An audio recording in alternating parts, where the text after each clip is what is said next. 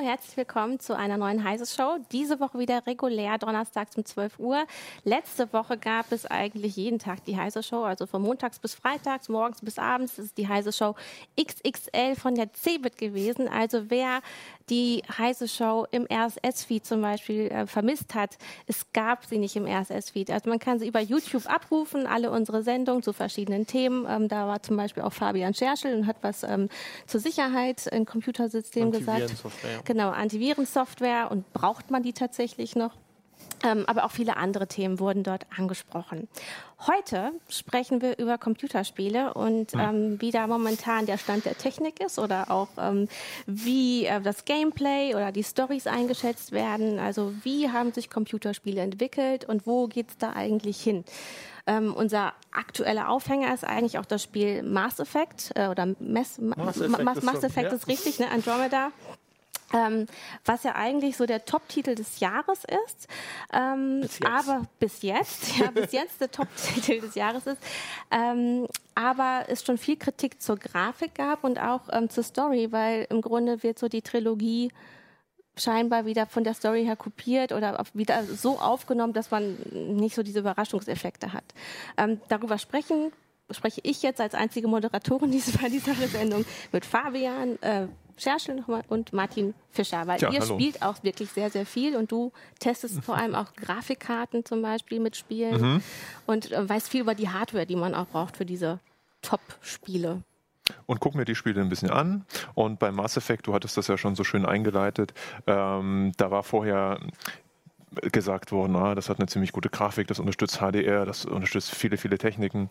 Ähm, und als man das sich dann angeguckt hat, dann waren viele Spieler enttäuscht und schockiert, weil die Gesichtsanimationen und die Figuren, die sahen so aus wie der Wackeldackel von der Hutablage von einem alten Skoda. Also da hat man dann wirklich gesagt, meine Güte, ist das jetzt wirklich der dritte Teil ähm, dieses Spiels? Und da gab es erstmal einen ziemlich großen Aufschrei in der Community. Ähm, womit man eigentlich als Mass Effect-Fan nicht gerechnet hat. Ne? Also man hat gedacht, okay, tolle Story, tolle Grafik, das wird jetzt wirklich das große Ding. Da hat äh, BioWare die Spieler schon ganz schön enttäuscht. Ne? Ja, vor allem hat man nicht damit gerechnet, weil ähm, die haben ja vorher Dragon Age Inquisition gemacht, wo es auch viel äh, Kritik gab, aber jetzt nicht wegen den Gesichtsanimationen. Also die waren wirklich gut. Die fand, also ich fand die Charaktere in dem Spiel mit am besten. Also da, da hat BioWare der gleiche Laden halt quasi gezeigt, wie es geht. Und da wundert man sich, wenn sie dann noch ein bisschen mehr Zeit zum Entwickeln haben, dass dann auf einmal was rauskommt, was viel schlechter aussieht. Aber ist es denn tatsächlich so wichtig? Ist die Grafik da so entscheidend bei so einem Spiel? Naja, also ich würde sagen, durchaus. Sie trägt schon einen großen Teil zur Atmosphäre bei. Und man darf ja nicht vergessen, es handelt sich um keine Indie-Games, die irgendwie 10 oder 20 Euro kosten, sondern um teuer, Millionen Dollar teure äh, Titel, beziehungsweise für Millionen Dollar teure äh, produzierte Titel, äh, für die man 50 bis 70 Euro hinlegen muss. Und da finde ich persönlich, ist es schon wichtig, dass sie sich zumindest ein bisschen Mühe gegeben haben bei der Grafik oder den Animationen. Das gehört für mich durchaus dazu. Also ja, das Problem ist halt auch, ähm, man spielt halt, also du spielst halt Bioware-Spiele, das sind halt RPGs, du spielst sie eigentlich wegen den Charakteren. Man hat Mass Effect eigentlich nie gespielt, weil die Kämpfe so toll waren. Also wenn du sowas, dann spielst du halt Battlefield oder so. Ähm, sondern da ging es halt immer darum, die haben sehr gute Stories erzählt mit, mit, mit Charakteren, die, die dir persönlich oft auch nahegegangen sind, mit ethischen Dilemma und so. Und das reißt einen natürlich ein bisschen raus, wenn dann der Charakter, in den ich mich irgendwie, weiß ich nicht, wahrscheinlich sogar verlieben soll, weil das ist auch immer ein großes Ding bei Mass Effect, dann irgendwie so aussieht, als wäre der mit dem Gesicht in eine Wand gelaufen laufen, weil er halt irgendwie Gesichtsschwellung Oder hat. Oder sich der Kopf einmal 360 Gut, okay. Grad dreht. Das war, glaube ich, Mass Effect 3. Also die hatten früher genau. auch schon äh, diese Probleme. Aber ich meine, Andromeda sieht wirklich, äh, also ich, ich muss sagen, ich habe ich hab Andromeda noch nicht gespielt. Ich habe eigentlich nie Mass Effect gespielt. Ich war immer so ein Dragon Age Fan mhm. und habe gerade angefangen, das Original Mass Effect zu spielen. Das ist jetzt fast zehn, es ist zehn Jahre alt, es ist von 2007. Und ich finde es erschreckend, äh, wie viel realistischer die Figuren da aussehen. Ich meine, die sind grafisch, ist das natürlich kein Vergleich. Äh, also Martin wird da wahrscheinlich, würden ihm die Augen rausfallen bei den. Texturen da, aber ich meine, die, die, Charaktere sehen eher aus wie, wie Menschen halt. Ja, das stimmt. Und äh, ich meine, man muss ja auch sagen, wenn man jetzt die Spielfiguren von Mass Effect 1 Ach, in Einzelbildern direkt ja, nebeneinander legt. Das ist der direkte Vergleich. Das sieht gar nicht so viel schlechter aus, nee, ne? Also das, das ist schon. Her ist schon beeindruckend, wie gering der Unterschied ist. Das ist natürlich vom Spiel her komplett anders. Es ist keine, ist keine Open World und so. Also in, in Andromeda steckt schon viel mehr, mehr Arbeit drin, ähm, so als Spiel. Aber ich meine, im Endeffekt, dich als Spieler interessiert ja nicht, wie viel Arbeit die Entwickler da reingesteckt haben. Du willst, dass es sich irgendwie reinzieht. Ja, und man muss ja natürlich auch sagen, also es gibt eigene Genres oder eigene Spiele, wo wirklich die Grafik ganz, ganz wichtig ist für die Spieler, wie Battlefield 1, ähm, was ja natürlich dann auch die Hardwareindustrie ankurbelt. Ne? Also sowohl die Grafikkartenindustrie oder Grafikbranche, wo man sagt, okay, ich brauche also mindestens eine 250, 300 Euro Grafikkarte, wenn ich da wirklich alles aufdrehen will im Battlefield 1. Ähm, dazu kommt noch dieser, ja, teilweise herbeigeschriebene Trend oder Hype, nennt, nennt es wie ihr es wollt, von Virtual Reality. Ähm, das ist ja in erster Linie eine Hoffnung der Branche, äh, die Anforderungen, die eigentlich relativ stagniert sind über die Jahre oder die nicht so stark gewachsen sind wie früher, ähm, deutlich anzuheben. Weil du brauchst 90 Bilder, du hast eine höhere Auflösung.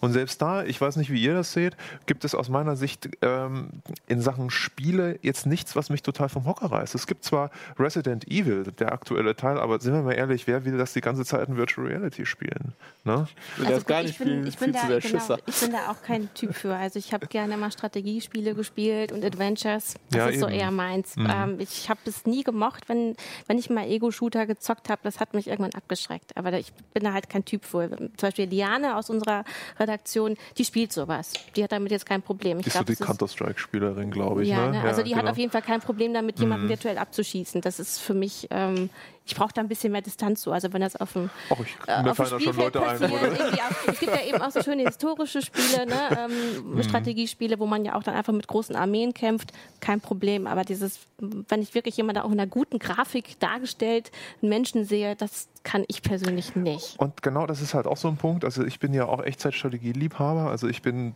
94 eingestiegen mit Warcraft 2. Also was heißt eingestiegen? Das war das erste Spiel, was mich wirklich richtig fasziniert hat.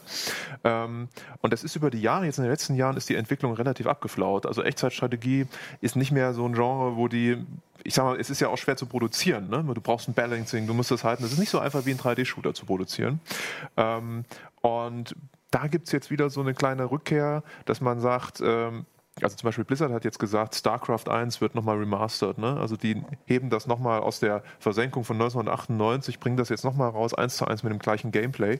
Ähm, das hat auch schon viele Spieler gefreut. Civilization ist eine mhm. Serie, die gibt es seit, oh Gott, Ewigkeiten, ne? also seit den 90ern sozusagen. Ähm, auch das wird weiter fortgeführt.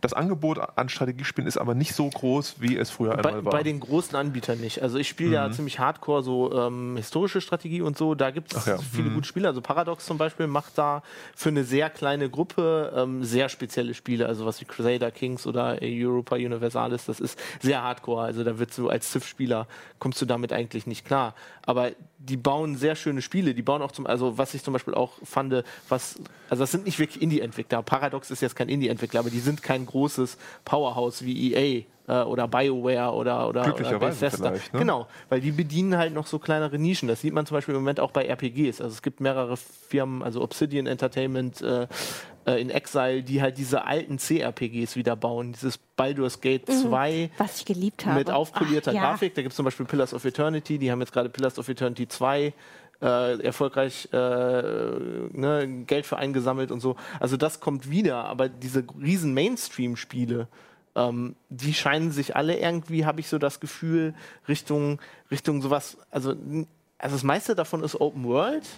Und, und viel du meinst davon, jetzt alle in der Perspektive, ja, also generell, also viele oder was meinst du? entwickeln sich ja. offen. Also, mhm. also sowas wie zum Beispiel ähm, Overwatch bei Blizzard. Mhm. Das ist ja, das ist ja angelegt, um immer weiter äh, mit Content befüllt zu werden, also mehr Maps, mehr Charaktere und so. so oder, das ist so diese modulare Erweiterung. Ne? Genau, das ist jetzt nicht Open World direkt, aber das, wie du, genau, wie du sagst. Und da probiert natürlich die Branche auch neue Geschäftsmodelle aus. Das muss man einfach sagen.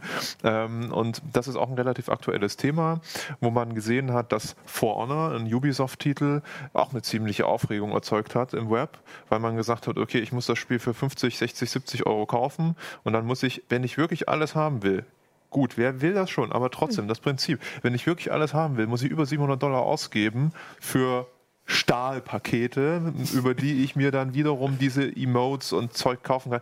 Und was Ubisoft, glaube ich, nicht verstanden hat, der Entwickler, der Game Director hat ja gesagt, ja, das war ja genauso gedacht und das haben wir so implementiert in unserer Designphilosophie. Aber was, was sie vielleicht nicht verstanden haben, ist, dass vielen Spielen, Spielern es einfach nicht schmeckt, alleine diesen Gedanken zu haben. Ich gebe so viel Geld aus und habe eigentlich als normaler Spieler gar nicht die Möglichkeit, alles freizuschalten und muss Geld ausgeben. Ne? Bei Overwatch ist das, auch wenn es übrigens nicht Gameplay äh, entscheidend ist, bei Overwatch finde ich, das ist das ein bisschen anders.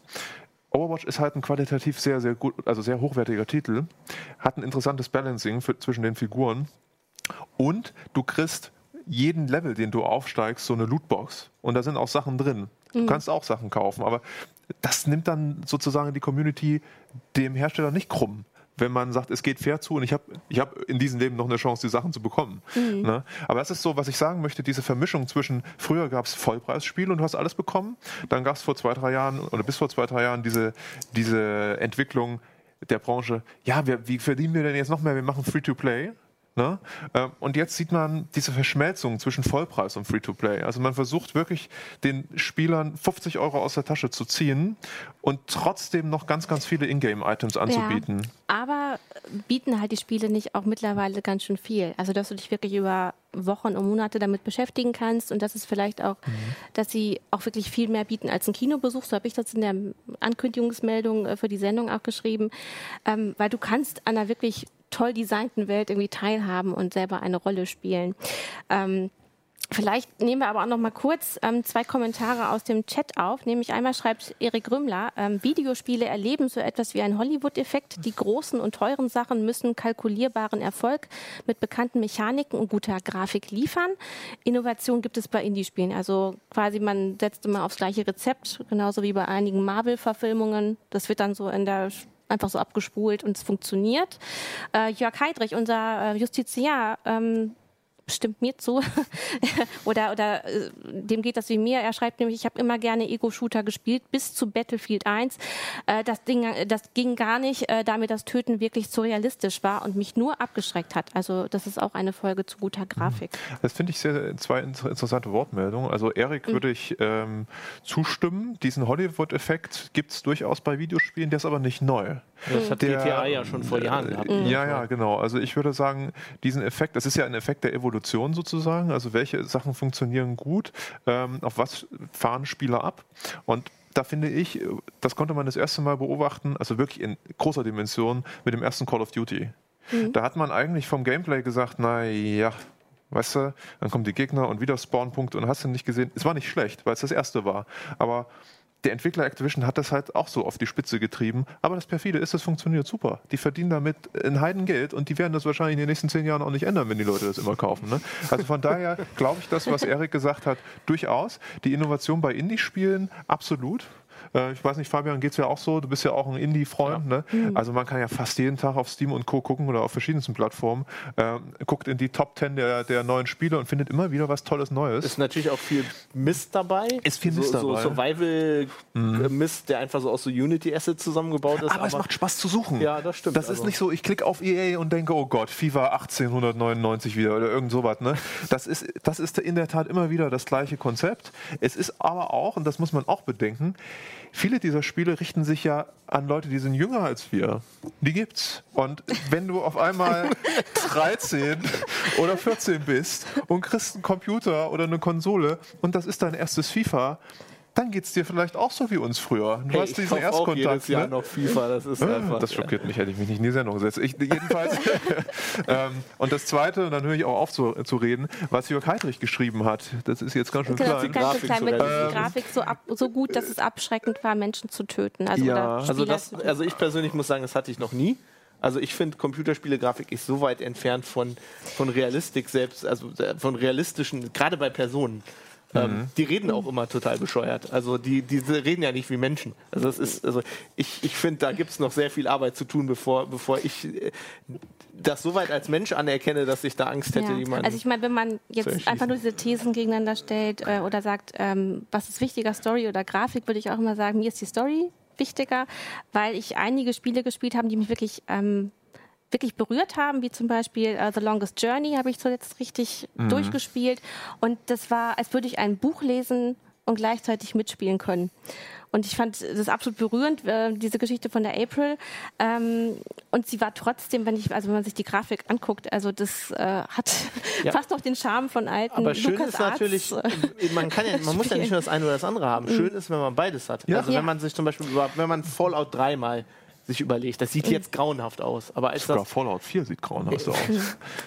ja, aber mein Punkt war, als Fallout 3 rauskam, da war das die Grafik absolut richtig geil. Aber das ist ja auch eben dieses, dass Und- es ein Top-Titel Genau, wird. ja, ne? aber zum Beispiel die, die Geschichte und das Worldbuilding war auch großartig. Also man kann auch beides machen, wenn man gerade wenn Und man muss große eins sagen, man, also genau, und äh, Grafik ist ja nicht, also es ist ja jetzt nicht alles. Also es zählt ja auch das Art Design dazu. Ne? Es kann durchaus zum Beispiel Dishonored 2 und auch die 1, da war die Grafik, wenn man jetzt wirklich sachlich rangeht, naja.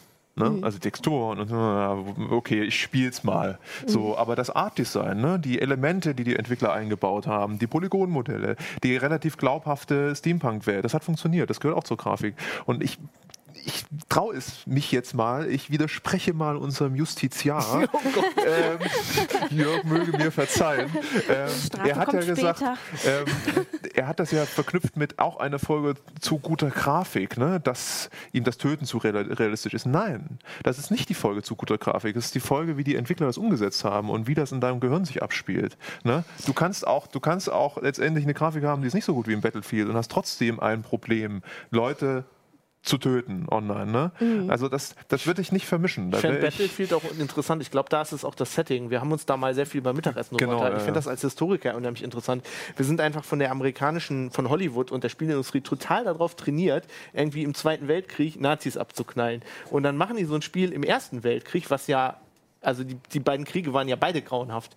Ähm, aber das, das macht irgendwas ganz anderes, weil das Setting halt noch nicht so, so abgegriffen ist, fand ich. Also ich habe das sehr viel gelesen, dass Leute damit ein größeres Problem hatten, weil es halt irgendwie, ne, Auch weil der Erste Weltkrieg ganz anders rezipiert wird, äh, auch gerade die Familiengeschichten da ähm, anders geschrieben wurden. Ne? Die Nazi-Zeit wird so ein bisschen, wurde immer unter den Deckel gekehrt, aber der Erste Weltkrieg wurde eigentlich auch mal so weitergetragen als das grauenvollste Erlebnis mit diesen ja, Massenvernichtungswaffen, die da schon, also nicht Massenvernichtungswaffen, aber diesen, diesen mechanischen Töten was da einfach möglich wurde. Und es gab schon, als wir eine ähm, Review dazu bei uns bei Heise Online hatten, ähm, schon einen kleinen Aufschrei, weil es viele ähm, auch so empfunden haben, als würde das zu sehr verherrlicht, also das Töten. Das, und das kann Ja. man durch, genau, und das ist ein Punkt, den kann man durchaus diskutieren, weil eben ist es nicht nur die Grafik, sondern auch Audio, die Audiokulisse, das Setting, was ihr gerade beschrieben habt, das kommt halt alles dazu. Ne? Und man muss auch sagen, die ganzen Battlefield-Teile bis dato, okay, auch die, die Future-Teile, aber da gab es immer einen Haufen Fahrzeuge. Da war, da war das gar nicht nur so nah. Ne? Und jetzt, äh, Battlefield 1 ist eigentlich entsprechend des Ersten Weltkriegs hauptsächlich eine, Infanterieschlacht.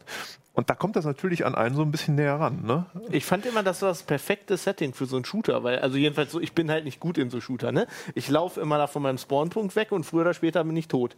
Und das hört sich jetzt böse an, aber das so. ist eigentlich, das, da ist der Erste Weltkrieg eigentlich ein relativ realistisches Setting für. Also das, das, deswegen nimmt das, glaube ich, Ja. auch Leute so mit. Also Also es ist ja sogar möglich, das mit bis zu 64 Spielern zu spielen. Also du hast dann wirklich auch ganz viele Figuren, die da irgendwie zusammenkommen können. Ich glaube, das macht auch nochmal viel aus. Ne? Ja, ich finde, das hat auch was einfach, das hat was mit deinem, also ich finde immer, das hat bei mir jetzt hauptsächlich mit dem Setting zu tun. Also zum Beispiel ähm, mein, meine VR-Experience, die ich immer so erzähle, ist halt, ich habe Alien Isolation hier gespielt, als wir die erste VR-Brille hatten. Das war ein Setup, das war grauenhaft. Die, die VR-Brille war eigentlich grauenhaft, man hat eigentlich quasi nichts gesehen. Und das Spiel ist jetzt von der Grafik auch nicht so das realistischste Spiel. Aber ich habe halt, seit ich Kind bin, so eine Angst vor diesem Alien. Und auf dieser Raumstation zu sein und von diesem Alien verfolgt zu werden, das war für mich, das, ich kann das nicht spielen. Das Spiel. Kann ich nicht mal in 2D spielen. Nee, ich Das auch nicht. Also in, in, ich kann in, und VR geht gar nicht. Äh, vielleicht gehen wir jetzt auch wieder auf ein paar Kommentare ein. Nämlich Natürlich. einmal sagt Ronnie Rose, ähm, bei Mainstream-Games gibt es einfach keine, in Anführungsstrichen, Liebe mehr. Es sind Massenprodukte, innovationslos, lieblos, teuer, ressourcenfressend, banal gesagt, alter Wein in neuen Schläuchen. Ähm, Gerd A. schreibt, naja, sein Lieblingsspiel ist ein Text-Adventure, nämlich Linux. Dafür brauche ich auch keine Grafik. Das habe ich schon deinstalliert. Ja. Die Ja. Story ist großartig. Ja, und Keith North ähm, schreibt, welche Spiele bringen eine persönliche Kompetenzentwicklung oder ist das nur Zeitvertreib, Verschwendung? Ähm, also wenn ich so an meine ähm, Kindheit denke oder wie ich so angefangen habe, mit äh, an Computern zu spielen, da gab es auch tolle Lernspiele, wie zum Beispiel Super Mario's Time Machine auf ungefähr zwölf Disketten verteilt. Was, aber du bist mit Mario durch die Zeit gereist und dann hast du den Gutenberg-Buchdruck kennengelernt und so ein Quatsch. Sehr spannend. Ja, aber also Spiel, das ist ja auch so ein, Ja. es geht nur auch um diese Vorurteile gegen Spiele, Ja. finde ich. Ähm, auch Also so, ich so muss ein sagen, ich hab- Wortbeitrag, weil Spiele müssen dich dumm machen. Nö, also zum Beispiel bei Hearts of Iron 4, das ist eins von diesen, das ist wirklich eine Hardcore-Militärsimulation äh, aus dem Zweiten Weltkrieg. Ähm, da komme ich nicht mit klar, aber ich habe mich da monatelang versucht einzuarbeiten. Du, du lernst quasi, wie äh, Panzerbataillone äh, äh, be be befehligt werden und wie man eine Armee aufstellt für einen Krieg. Also das ist schon zu realistisch. Das ist schon fast, fast nur Bürokratie. Braucht Ähm, man ja auch nicht so oft im echten Leben. Weiß man nie, wann das mal hilfreich wird. Ja. Aber Aber Christina hat recht. Also es gibt natürlich, es gibt die Kategorie der Serious Games. Ne? Da gibt es ja auch Universitäten, die daran forschen, ähm, die daran mitentwickeln. Ich hatte mal in Jena studiert, da gab es auch so ein Studentenprojekt, da hat man so Serious Games entwickelt. Aber das ist halt, wenn man ehrlich ist, naja, wie viele Leute spielen das? Das muss man einfach mal sagen. Ne? Das ist, ist, ist eigentlich relativ überschaubar. Ähm, was Ronnie Rose gesagt hat, ne? ähm, keine Liebe mehr bei Mainstream-Games. Ähm, da würde ich jetzt gerne mal wissen, wie alt Ronnie Rose ist. Ähm, wahrscheinlich unser Alter plus X, keine Ahnung. Ähm, also auch noch relativ jung. Aber so ein bisschen kann ich, kann ich ihm oder ihr auch zustimmen. Ähm, weil wenn ich mich dran erinnere, Warcraft 2, ich hol's noch mal hervor. Da hast du zehnmal auf ein Schaf geklickt und das ist explodiert. Das hätte der Entwickler nicht einbauen müssen. Die fanden das lustig, kleine Easter Eggs. Die haben einen Editor 94 beigelegt oder 95. Die haben eine tolle Kampagne gemacht. Das, also es, man hat wirklich gemerkt, dieses Team, was bei Blizzard, dahinter stand, das hat da wirklich Liebe reingesteckt. Das hast du richtig gemerkt. Und heutzutage tatsächlich, es, ich sage nicht, dass es das nicht mehr gibt, um Gottes Willen. Gerade im Indie-Bereich ist verdammt viel Liebe. Thema Firewatch oder so, tolles Spiel. Aber gerade bei Mainstream-Games finde ich das auch kaum noch. Naja, es gibt Also, es aber noch. Also Triple gerade nee, Titel, zum Beispiel gerade so. Blizzard kann das noch. Also Mhm. mir fällt da Hearthstone ein. Mit Hearthstone hat Blizzard quasi dieses Ma- Magic the Gathering Sammelkartenspiel. Die haben, das haben diese stimmt, Sammelkartenfirmen seit zehn Jahren versucht, digital zu machen. Blizzard hat das geschafft. Und zwar aus dem Grund, weil die es hingekriegt haben mit einer unheimlichen Liebe. Die, also bei Sammelkartenspielen ist ja das einzige, also das was das, was die meisten Leute dabei hält, ein großer Faktor ist, du kaufst so ein Booster-Pack, machst das auf, riechst an den Karten. So, das kannst du im Digitalen nicht machen. Aber wenn du mir dir mal ganz genau anguckst, wie bei Hearthstone, diese Mhm. Karten, wenn du die auspackst, du kriegst eine Gänsehaut, wenn du die auspackst. Das ist, als wenn du gerade so ein Pack gekauft hast. Also da haben die sehr viel Liebe reingesteckt. Da gebe ich dir recht. Das Blizzard ist halt ist, äh, viel seltener geworden. Also Blizzard ist echt ein, eine Ausnahmefirma, was das angeht. Gut, bei Diablo 3 hat die Community oder Teile der Community haben auch gesagt, naja, also Leute, weißt du, also die erste, erste Kampagne ist schön und dann lässt es aber wirklich nach, Aber dann fehlt mir so ein bisschen die die Liebe. Ne? Aber es gibt Leute, die lieben das. Aber ähm, das ist, finde ich, eine der Ausnahmenfirmen. Also von den wirklich großen. Ich finde jetzt Mhm. nicht so viele Spiele, die mich so anmachen wie früher. Kann allerdings auch an mir selber Nein, liegen. Aber das will ich auch noch mal fragen. Ähm, ich meine, wovon handeln denn jetzt die meisten Spiele oder welche Settings werden da eingesetzt? Ähm, und mir kommt das vor, als würde da Kino und auch diese großen Topseller-Spiele sich irgendwie immer die gleichen Bälle zuspielen, nämlich es geht um Ronny Rose ist Aliens oder 34. Zombies. es geht ähm, um postapokalyptische Welten, ähm, so eine Art Shadowrun-Welt vielleicht auch, oder man soll neue Welten entdecken. Naja, ähm, ist, also klar, ich meine, Settings sind begrenzt, aber Ja. wenn du, wenn du mal von den AAA-Titeln ablässt, ich gehe noch mal wirklich auf die, so diese mittlere Größe zwischen Indie und AAA. Also wenn du diese RPGs anguckst, Pillars of Eternity ist, ein, ist, ist eigentlich diese klassische D&D-Welt, aber die haben unheimlich viel Liebe da reingesteckt und das wirklich gut entwickelt. Ähm, es gibt jetzt ein relativ neues äh, Tides of Numenera, ähm, Numenera ist so ein RPG-Setting, das ist großartig. Also dieses Spiel ist, viele Leute werden das langweilig finden, weil das fast nur Lesen ist. Aber dieses Spiel beschäftigt sich mit einer ganz, auf einer ganz ess- essentiellen Ebene mit der Frage, was es heißt, zu leben und bei Bewusstsein zu sein und was passiert, wenn dein Körper und dein Geist getrennt sind und sowas. Ich meine, sowas gibt es auch noch. Das muss man halt nur finden. Und jetzt kommt noch ein spannender Punkt dazu. Ich glaube, die Titel, die du aufgezählt hast, sind alle über Crowdfunding auch finanziert, richtig? stimmt. Also da traut sich vielleicht auch kein großer Publisher ran, äh, in so ein eigentlich sehr interessantes Setting viel Geld zu investieren. Ne? Ist, ja, ich meine, es ist wie, wie bei den Weltraumspielen, also Elite Dangerous zum Beispiel. Oder mhm. Wenn Star Citizen nicht. fertig wäre, Star Citizen. also das sind auch Spiele, da haben sich diese, dieses Weltraumgenre, das waren, als wir so Teenager waren, in, den 90ern, mhm. war das ein Riesengenre.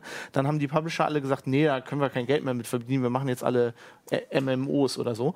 Und ähm, durch, durch, Crowdfunding ist da wirklich was entstanden. Also Elite hätte auch sonst hätte kein Publisher mhm. angefasst und die haben das gecrowdfundet und es ist mittlerweile für diese für die Firma, die das macht, für Frontier, ein unheimlich erfolgreiches Spiel.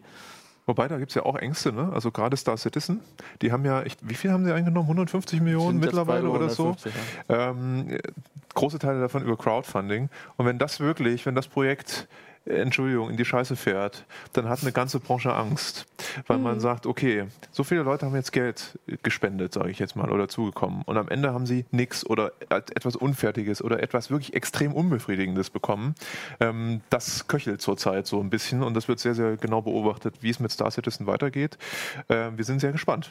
Ne? Also Chris Robert den Mund ja immer relativ voll. Mal schauen, was er liefert.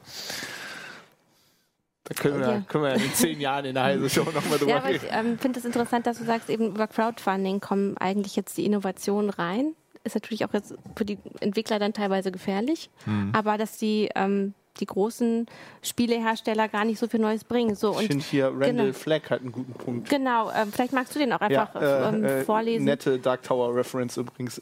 ich, äh, also er sagt, ich hatte damals die Spiele nur auf Englisch bekommen, das hat auf jeden Fall was gebracht. Monkey Island, Wolfpack, die habe ich auch gespielt. Ja. Ich muss sagen, ich, hab, ich konnte ähm, als ich ins Gymnasium gekommen bin und zum ersten Mal Englischunterricht hatte, mhm. konnte ich schon mehrere Wörter Englisch. Setup. Das, nee, das hat die Lehrer etwas irritiert, dass das so Wörter waren wie mhm. Rose and Sword und Wizard und äh, Magic Orb und so Dinge. ähm, also ich habe auch wirklich äh, dadurch mein Interesse für Englisch gekriegt, weil ich damals zum Beispiel auch irgendwie Chrono Trigger war das, glaube ich, nur auf Englisch spielen konnte. Und so ein RPG-Spiel mal, mhm. wenn du die Sprache nicht kannst, das ist... Äh, Deine ersten Englisch-Aufsätze würde ich gerne mal lesen. Also. die waren interessant, ja. Ähm, also es werden jetzt noch einige andere gute Lernspiele hier aufgelistet von, von Zuschauern, genau, Kerbal Space Pro, ähm, Program. Ähm, wir hatten auch hier Indie, auch ein, ne? übrigens, glaube genau, ich. Genau, und mhm. ähm, aber das ist, glaube ich, auch immer ein Problem der Debatte, auch wenn man äh, irgendwie über Gewalt im Videospiel oder Sexismus in äh, Videospielen spricht.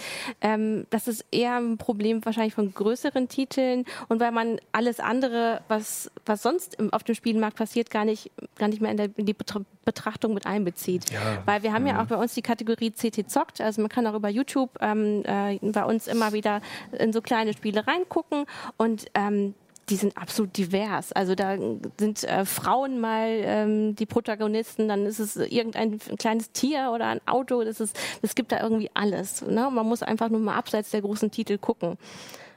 Also Quadroxel sagt noch eines der besten Games ever, Red Dead Redemption, stimme ich auf jeden Fall zu. ähm, ich habe ich habe geweint bei diesem Spiel. Es gibt eine Szene, wo ich du, auch, ich sag gleich warum. wo du mit dem Pferd, ja, wo du wegen der Grafik, weil es braun war. Aber es gibt, es gibt eine Szene, wo du mit dem Pferd durch den Fluss reitest und du kommst, glaube ich, nach Texas. Ne? Du fängst erst in Mexiko ja, an und reitest nach mhm. Texas rein. Und dann, dann, dann fängt ein Lied an zu spielen, so, so, so, ein Gitarren-Solo. Das war großartig. Also da, da sind wir echt als jemand, der Western liebt, ähm, ne? der Ennio Morricone und so, diese Scores, äh, da, da sind mir echt die Tränen in die Augen geflossen. Das war großartig. Und das war, ist von Rockstar. Ne? Also das war, und wie schade ist es, dass dieses Spiel wirklich nur oh. auf der Xbox 360, 360 ja. und so auf diesen Pixel-Match-Konsolen existiert. Sagen, ne? Es ist wirklich ja. schrecklich. Also ich habe das Spiel gekauft. Ich bin totaler Fan. Ich habe sogar im Studium, ne, in diesen Filmwissenschaftsseminaren, die ich da hatte, ich habe übrigens nicht Filmwissenschaft studiert, aber es war dabei, ähm, diese ganzen ne, Spaghetti-Western hast du nicht. Ich bin auch ein totaler Fan. Und das Spiel ist total klasse. Ich brauchte jedes Mal, wenn ich es angeschmissen habe, eine Viertelstunde, um mich an die Grafik zu gewöhnen. Weil es hat wirklich alles so geflimmert. Gute Nachricht, Red Dead Redemption 2 kommt ja auch bald irgendwann raus und das wird auf PS4 und äh, Xbox One etwas besser aussehen. Ja, trotzdem, aber wenn es für einen PC rauskommen würde, wird es noch besser aussehen. Ja, dann bräuchtest du nicht was. immer vier Gläser Whisky, bevor du anfängst zu spielen. Vielleicht versteht Rockstar das ja diesmal. Ich wollte noch mal ein paar Zahlen hier in den Raum Ach, die Moderatorin, stimmt, die wird ja. voll gequatscht von rechts und links. Nicht. Ich finde, also ähm, ich glaube, ähm, alle, die jetzt wahrscheinlich zugucken oder zuhören äh, oder das im Nachhinein irgendwie sich noch anhören und äh, angucken, werden wahrscheinlich auch ganz viele Spiele sofort vor Augen haben, die sie toll fanden. Und ich glaube, so ein bisschen Nostalgie und Liebe, die man so zu spielen hat, kann man, glaube ich, hier ausdrücken. Das ist hier, glaube ich, das richtige Forum. ähm, ja, äh, einer unserer Autoren war auf der Game Developers Conference vor, vor kurzer Zeit und hat da auch noch mal ein paar Zahlen mitgebracht. Ähm, zum Beispiel auch dazu, ähm, dass der durchschnittliche Spieler 35 Jahre alt ist und der Frauenanteil bei 40 Prozent liegt. Frauen spielen allerdings mehr ähm, mobil, äh, also Spiele auf Mobilgeräten äh, und so, die man so mal eben schnell spielen kann. Mhm. Und Männer sind dann doch eher am PC noch unterwegs. Ähm, und ähm, da wurde aber auch äh, festgestellt, dass ähm, man durch Werbung den Verkauf von Spielen unglaublich pushen kann. Also es müssen gar nicht die besten Bewertungen oder die besten Reviews sein, irgendwie auf heise.de zum Beispiel, sondern ähm, meistens äh, wird über die Werbung richtig ähm, der Verkauf angekurbelt. Also damit können auch richtig schlechte Spiele ähm, trotzdem gut mhm. verkauft mhm. werden. Und äh, noch mal Zahlen. Ähm, mittlerweile werden rund 13 neue Spiele pro Tag ähm, bei Valve ähm, zum Beispiel hochgeladen. Also eigentlich kommt immer wieder also was zehn nach. Zehn davon sind Survival-Spiele mit grauenhafter Grafik. Genau. Und, und, kleine Publisher veröffentlichen halt meistens nur noch ähm, digital. Ne? Also die bringen das nicht mehr auf Datenträgern raus. Ich würde so. da noch einen kleinen Zusatz ja. äh, hinterher schieben. Und zwar, du hast gesagt, durch Werbung werden Spiele äh, besser mhm. verkauft mhm. oder können auch nicht so gute Spiele mhm. gut verkauft werden. Und da gab es jetzt, äh, gibt es in dieser Woche eigentlich eine relativ interessante Entwicklung. Werbung ist eben nicht nur irgendwie im mhm. Browser oder mhm. auf YouTube und so. Äh, Werbung geht mittlerweile auch über über Streamer, äh, weil Twitch diese Woche, wollen sie damit starten, ähm, auch jetzt Spiele verkauft. Mhm. Ähm, und da können zum Beispiel Streamer, oh Gott, Streamer, die in dem Twitch-Partnerprogramm teilnehmen, äh, kriegen dann, wenn Leute ihren Stream gucken und nebenbei das Spiel kaufen, 5% ab. Mhm. Da kann man sich mal überlegen, was das für Auswirkungen eventuell haben könnte in Zukunft. Ne? Also Streamer machen das ja meistens sowieso, also die, die halbwegs professionell nicht, weil sie es total toll finden, sondern weil sie damit Knete verdienen. Und da ist natürlich auch spannend zu sehen, spielen die dann auch Spiele, wo eigentlich, wo man eigentlich weiß, naja, das ist jetzt nicht so der Bringer, damit sie dieses Kauf mich mhm. Feld unten haben und daran verdienen. Ne? Also ja. das wird relativ spannend ich, zu beobachten. Find, ich finde aber jedenfalls bei Streaming kann man das ganz gut sehen, wie gut dieses Spiel mhm. ist. Also ich gucke mir sehr viele YouTube Let's Plays an, um zu gucken, ob ich denn Spiele haben will. Ähm, also ich meine, das gibt es ja auch schon ein bisschen länger. Ich meine, Minecraft ist ja ein Riesenhit geworden, eigentlich über YouTube Let's Plays. Also das hätte ja sonst nie jemand, da gab es keine Werbung ja für. Genau. Also kannst du ohne auch gar nicht spielen. Das kommt noch dazu. Aber ähm, so werden Spiele natürlich heutzutage auch sehr gepusht. Ich finde, ähm, da gibt es immer mal wieder so Geschichten mit Unabhängigkeit von so Streamern und so, die, die ein bisschen schwierig sind, aber man hat jedenfalls immer noch eine große Chance, ähm, weil man die Spiele einfach gespielt sieht. Ne? Man sieht nicht so ein Review, sondern man sieht mhm. wirklich, was da passiert. Also ich kann da sehr gut äh, einschätzen, ob ich sowas denn selber spielen will. Aber da habe ich auch persönlich den Eindruck, dass es halt heutzutage schwieriger ist, einfach mal ein Spiel reinzugucken oder beziehungsweise war es das in den letzten mm, sagen wir von ja, fünf Jahren. Äh, mittlerweile halt mit den ganzen YouTube-Streams oder bei Twitch kann man ja wirklich reingucken. Aber früher haben wir halt äh, unter der Hand uns die Spiele weitergegeben und sie Ihr mal habt angespielt. Die Demos gespielt. Ähm, na, und man hat einfach, oder halt, man saß zu viert vor dem PC und hat, einer hat gezockt und man, dadurch hat man sich irgendwie ausgetauscht, neue Spiele kennengelernt. Jetzt bin ich schon mehr auf, ähm, naja, andere Spiele angewiesen, die mir das irgendwie zeigen über YouTube oder irgendwas ja, aber anderes. ich glaube, das hat auch was damit ähm, zu tun, dass wir jetzt arbeiten müssen und die ja, Zeit nicht mehr haben. Oder eben, äh, weil ich nicht mehr so viel Zeit habe, mich irgendwo neben jemanden an den PC zu setzen, ähm, eben über diese Rezension. Naja, und Spielen ja. kann auch Arbeit machen. So blöd, ja. wie das klingt. Ja. Wenn, du, wenn du jetzt du, in WoW einfach ein. mal schnell äh, Hearts of Iron, okay, das ist natürlich noch so ein besseres eine Invasion Beispiel. will geplant sein. Aber man muss auch mal sagen, es gibt viele Spiele, die kannst du nicht einfach mal nur eine halbe Stunde anmachen. Ja. ja. So, und das ist halt auch eine Entwicklung, wo ich persönlich denke, ähm, Spiele wie Overwatch, wo ein Match halt nur mal eine Viertelstunde dauert, wenn du nicht gerade eine Viertelstunde festhängst nach der Suche. Ähm, das ist sehr, sehr spannend und das ist für viele auch, ich sag mal, lebenskompatibel. Mhm. Auch für die älteren Säcke, ne? also wie uns hier mit irgendwie in den 30ern, ne? die irgendwie eine Arbeit haben und gerade Sachen es aufnehmen. Gibt so viele Aber, Leute, die ne? auch mit 60 noch spielen. also ich halt muss sagen, gut, das, das Zeit, kommt ne? halt so ein bisschen auf dein Lebens, Lebens äh, wie du dein Leben so ausrichtest. Ich zum Beispiel, ich gucke gar kein Fernsehen mehr. Ja. Ich gucke nur ab und zu Serien du auf Netflix. Du hattest einen DVB-T1-Receiver, ne? Ich hatte gar keinen DVB-T. Ich, ich habe echt in den letzten vier Jahren, ich gucke kein live ausgestrahltes Fernsehen mehr, wenn nicht gerade WM oder EM ist. Und ich habe da halt mehr Zeit. Also ich setze mich halt abends hin, wo andere Leute mhm. vielleicht Fernsehen gucken, spiele ich zwei Stunden irgendwie ein RPG. Mhm. Ähm, und Leute sagen mir halt immer, wenn die mein Steam-Konto sehen, wie viel Geld gibst du denn für Spiele aus? Mhm. Und ich denke mir, ja, aber ich kriege da so viel Zeit. Also mhm. äh, so viel Zeit kann ich da reinstecken und äh, es entspannt mich unheimlich. Also deswegen bei diesen ganzen Lernspielen, ich will manchmal einfach auch gar nichts lernen. Ich will einfach nur stupide irgendwie in eine andere das Welt. Hat, hatten ja auch einige ähm, Zuschauer angemerkt. Also manchmal will man sich einfach nur die Zeit vertreiben. Und man ist so darauf Den getrimmt. Alltag aus dem ja, genau, man ist, genau, ja, man genau. ist darauf getrimmt, äh, immer zu funktionieren und in so Spielen muss man nicht unbedingt funktionieren. Also kommt ja auch mal aufs Spiel an, ne? man, man spielt einfach. Ne? Ähm, ja, wir wollten ja eigentlich, ähm, du hast, glaube ich, ja auch noch ein paar Sachen. Ach nö, ähm, ich habe das. Oh, okay. ja, wir wollten also ich kann noch viel erzählen, was du das meinst. Dann gebe ich dir jetzt hoffentlich die richtigen Stichwörter. Oh Gott. Ähm, nein, wir wollten ja eben auch darüber spielen, wie sich das Ganze, äh, nicht darüber spielen, darüber reden, wie sich das Ganze weiterentwickelt. Und ähm, ich ähm, habe persönlich den Eindruck, dass wir tatsächlich äh, immer mehr anfangen, so welche toll ausgestatteten Spiele zu spielen, statt ins Kino zu gehen. Mhm. Ähm, oder teilweise auch nicht mehr das Buch lesen, sondern lieber das Spiel dazu spielen. Einfach weil es uns noch viel mehr von dieser ganzen Geschichte bringt. Es kann einfach auch richtig gut Geschichten erzählen. Also man muss sagen, wenn, also das ist das Problem. Im Mainstream passiert das nicht, aber wenn mhm. man sich diese Indie-Spiele oder das da so am, am Rand so ein bisschen anguckt, da sind halt Spiele, die unheimlich gut Geschichten erzählt, äh, erzählen. Also ich meine, Life is Strange, es gibt viele große andere, mhm. also andere Beispiele. Ähm, dieses interaktive Storytelling, das ist einfach unheimlich interessant und es gibt auch Schre Leuten, die das schreiben. Äh, unheimlich viele Möglichkeiten. Was ich halt dann so schade finde, wie sowas bei, bei Mass Effect. Wenn, die haben drei Spiele lang richtig, richtig, richtig gute Stories erzählt. Das waren mit die besten Sci-Fi-Stories, äh, wenn, wenn Leute fragst, die das spielen, die, die es gibt. Ähm, das hat das, alles zusammengepasst, ne? Genau, so. also man kann da, wenn man da viel Liebe reinsteckt, unheimlich viel machen.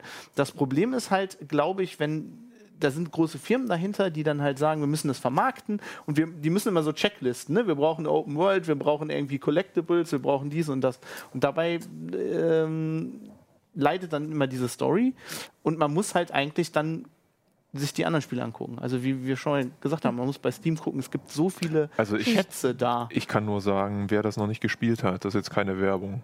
Uh, Firewatch ist ein Beispiel für das, was du sagst. Es ist eine unfassbar gute Story, hervorragende Dialoge. Also ich habe mich wirklich mit mehreren Leuten vom Fernseher gesetzt, ne? also gestreamt. Ich habe mhm. natürlich einen PC. Ähm, und habe mir das angeguckt und habe das echt gespielt und es ist nicht viel passiert, aber das nimmt einen so mit von der Story und von dem von der Mise en scène, mhm. wie die Entwickler das gemacht haben, da willst du nicht mehr weg.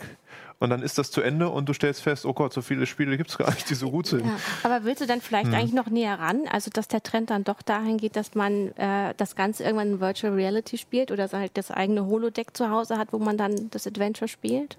Also für Holodeck habe ich keinen Platz. ähm, Wir reden jetzt von äh, einer Zukunft ja, oder einem Paralleluniversum, in dem du ein großes große Haus Villa und ja. so. Ne?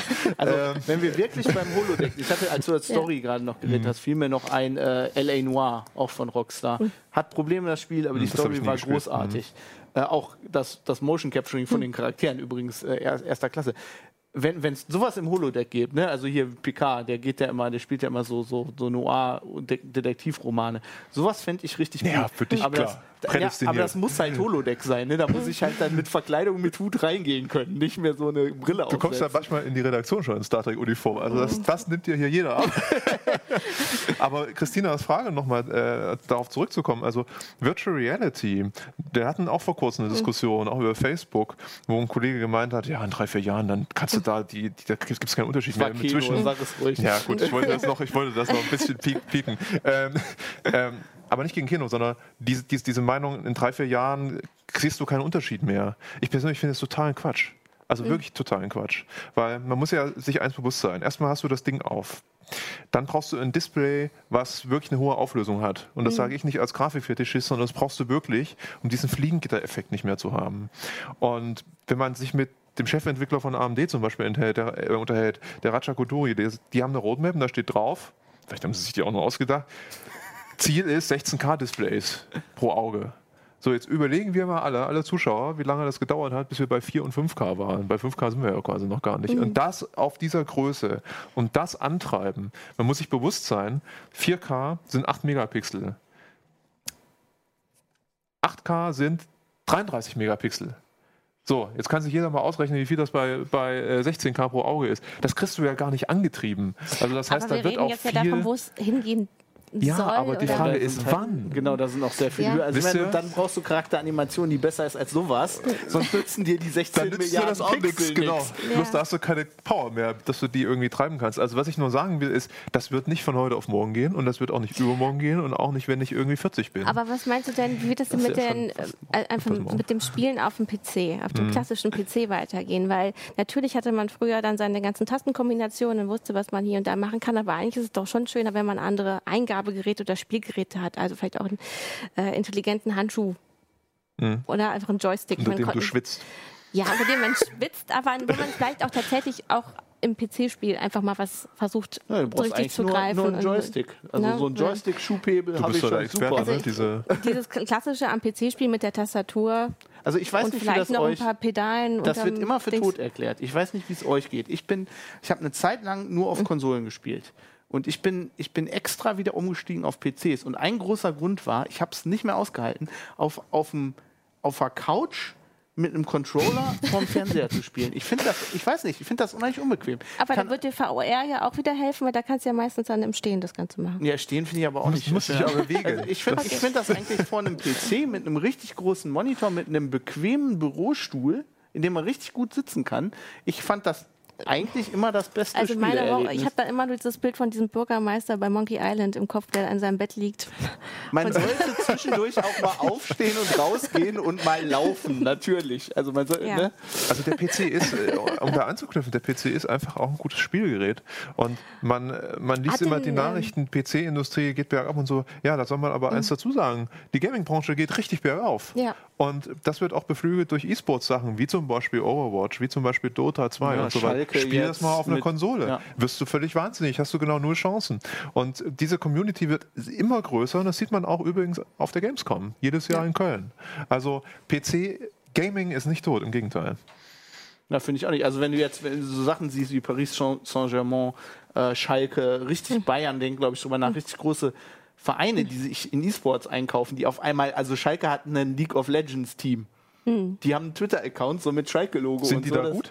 Äh, Ich weiß nicht, ich glaube im Moment noch nicht so so, gut, aber okay. ich glaube, sie sind dabei. Also ich meine, die haben auf jeden Fall Geld, sich gute Spieler einzukaufen. Ähm, Ich finde das einfach total faszinierend, dass die das jetzt so auch als, als Zukunft ansehen. Ich glaube auch, dass das ein riesen Wachstumsmarkt ist. Ich meine, Steve Jobs hat schon vor Ewigkeiten, ich meine, Apple verdient eine Menge Geld mit Handys und Mobilgeräten. Und die haben vor, wie viele Jahre ist das jetzt her, dass sie den PC tot erklärt haben? Das ist nur ein Truck und so. Ja, das machen Du ja- kannst aber nicht arbeiten. Interesse dahinter, Auf dem ne? iPad, Ja, ja. wenn du hier sitzt und einen Text schreiben musst, wir müssen einen Text schreiben, musst du dich an den Rechner setzen. Wenn du ein Architekt bist und du, du, du musst ein Büro ho- hochhaus designen, das machst du nicht auf dem iPad. Ich glaube Ganz nicht, genau, dass, ja. die, dass diese Branche tot sein wird. Also was halt auf dem Tablet wirklich gut funktioniert, finde ich, sind halt immer nur so Kinderspiele. Ne? Also das, ich habe andere Spiele mal probiert, aber ähm, da einfach so auf dem Bildschirm rumzutippen, da Oder Adventures, ne? Das ist übrigens das. Sowas. Ja, aber ach, ich, Day of da the bin ich- Tentacle. Ja, aber das habe ich auch lieber, das aus nostal nostalgischen Gründen würde ich es lieber weiter auf dem Rechner einfach so Ich finde das einfach großartig. die Ähm. haben auch so Trikots an. Die haben so Schalke-Trikots an. Das ist wie Ja. Guck mal, das ist ein richtiger. Sport. Ja. Ist ja klasse. Also Selfie. Capellino schreibt hier äh, im Chat, äh, ja, er schiebt auch immer seinen Bürostuhl vor den Fernseher, weil er das Zocken auf der Couch auch so unbequem Ich habe findet. ich hab mir am Ende echt die PlayStation 3 Mhm. an meinen Schreibtisch gestellt und an einen Fernsehmonitor an, angehängt, weil ich das auf der Couch, ich halte das nicht Und aus. vor allen Dingen, eins musst du noch dazu sagen. Früher war es so, da hat eine Konsole ewig gehalten. Mhm. Heute kommt die PS4 raus, da kannst du gar nicht so schnell gucken. Dann kommt schon wieder die PS4 Pro. Nächst, Ende dieses Jahres kommt der Xbox Scorpio. Du gibst auch eine ganze Menge Geld für die Konsolenspiele aus, ne? Und für die und dann, Konsolenhardware. es gab ja immer die Lüge, ne? Oh, du kaufst eine Konsole und kannst einfach spielen. Ja, von wegen. Kommen erstmal Software-Updates. Mhm. Das ist schlimmer als Windows. Also ich habe jetzt auf meinem, auf meinem Gaming-Rechner weniger Updates, als meine PS3 Rant. jetzt noch hat. Ich kann kein Netflix Absolut gucken gegen auf die dem Ding. Konsolen. Ne?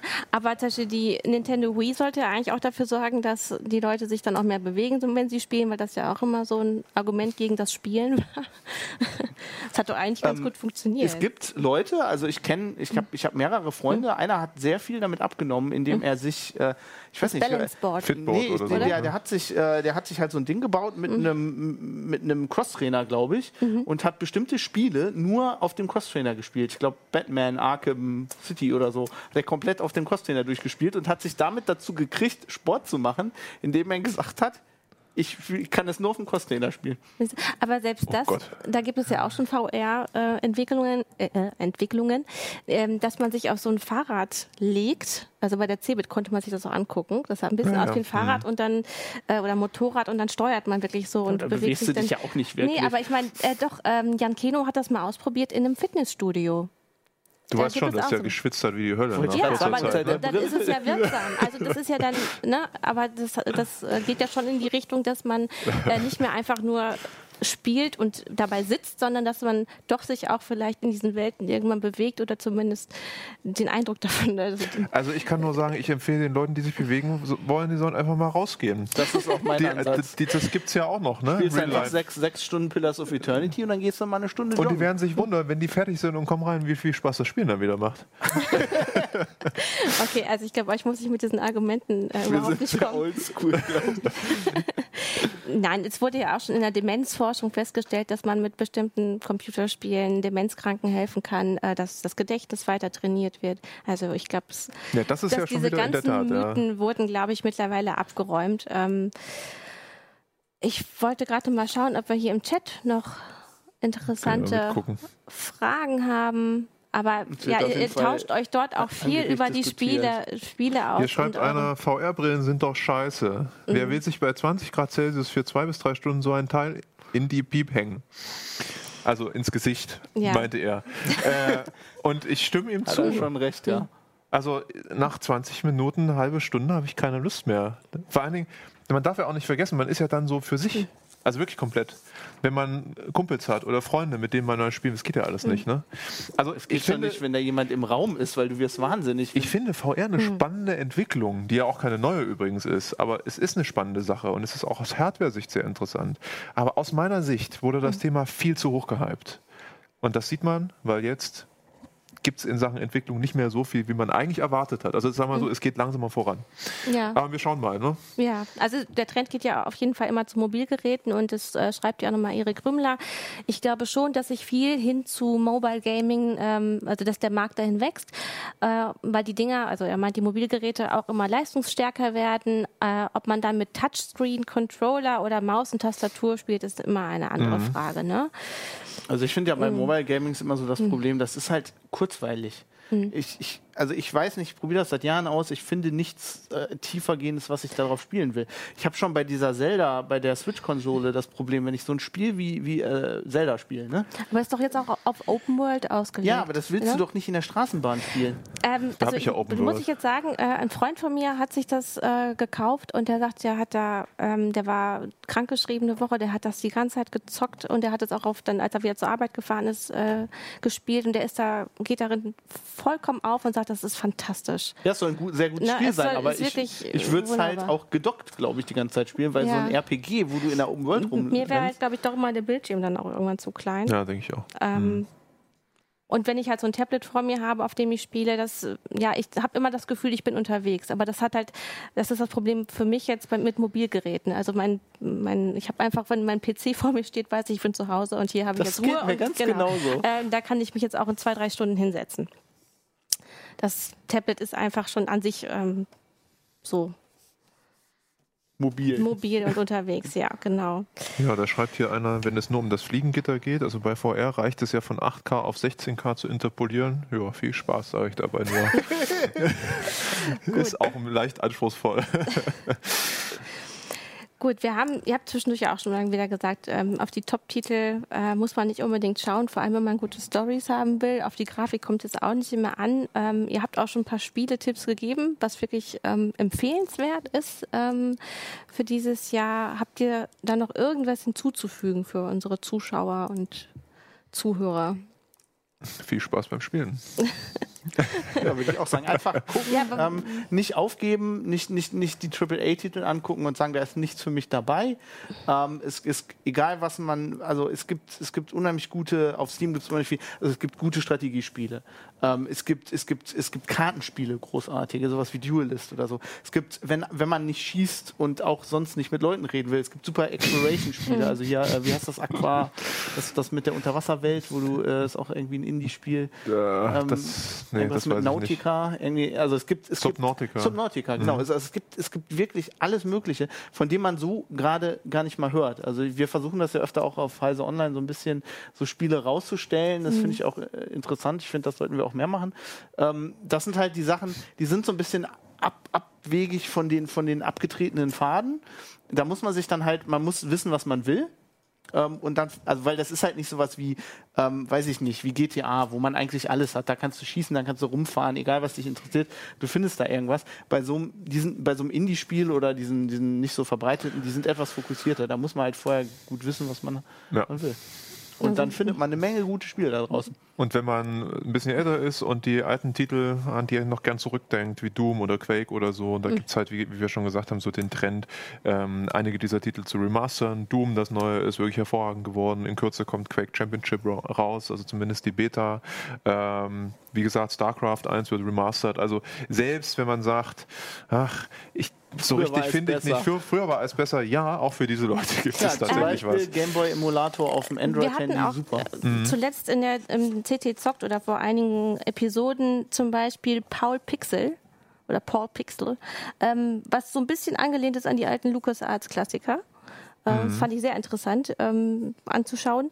Äh, hier schreiben auch noch mal einige, doch es gibt auf jeden Fall auch schon gute Spiele für Mobilgeräte. Also das ist dann halt die Sparte, wenn man mobil äh, spielen möchte oder überhaupt auf Mobilgeräten, zum Beispiel Limbo, äh, Valiant Hearts oder Rayman, ja, Klasse, ja. ähm, dass das richtig gut ist. Und ähm, ja, vielleicht ist das auch, glaube ich, das ist tatsächlich das Resümee. Also es gibt einfach unglaublich viele verschiedene Spiele äh, auf sehr vielen verschiedenen Geräten, ähm, welche die man wirklich nur in der, fünf, in der Wartezeit von fünf Minuten beim Arzt irgendwie gerade spielt ähm, und welche, die man über Monate zu Hause zocken kann, mehrere Stunden am Stück.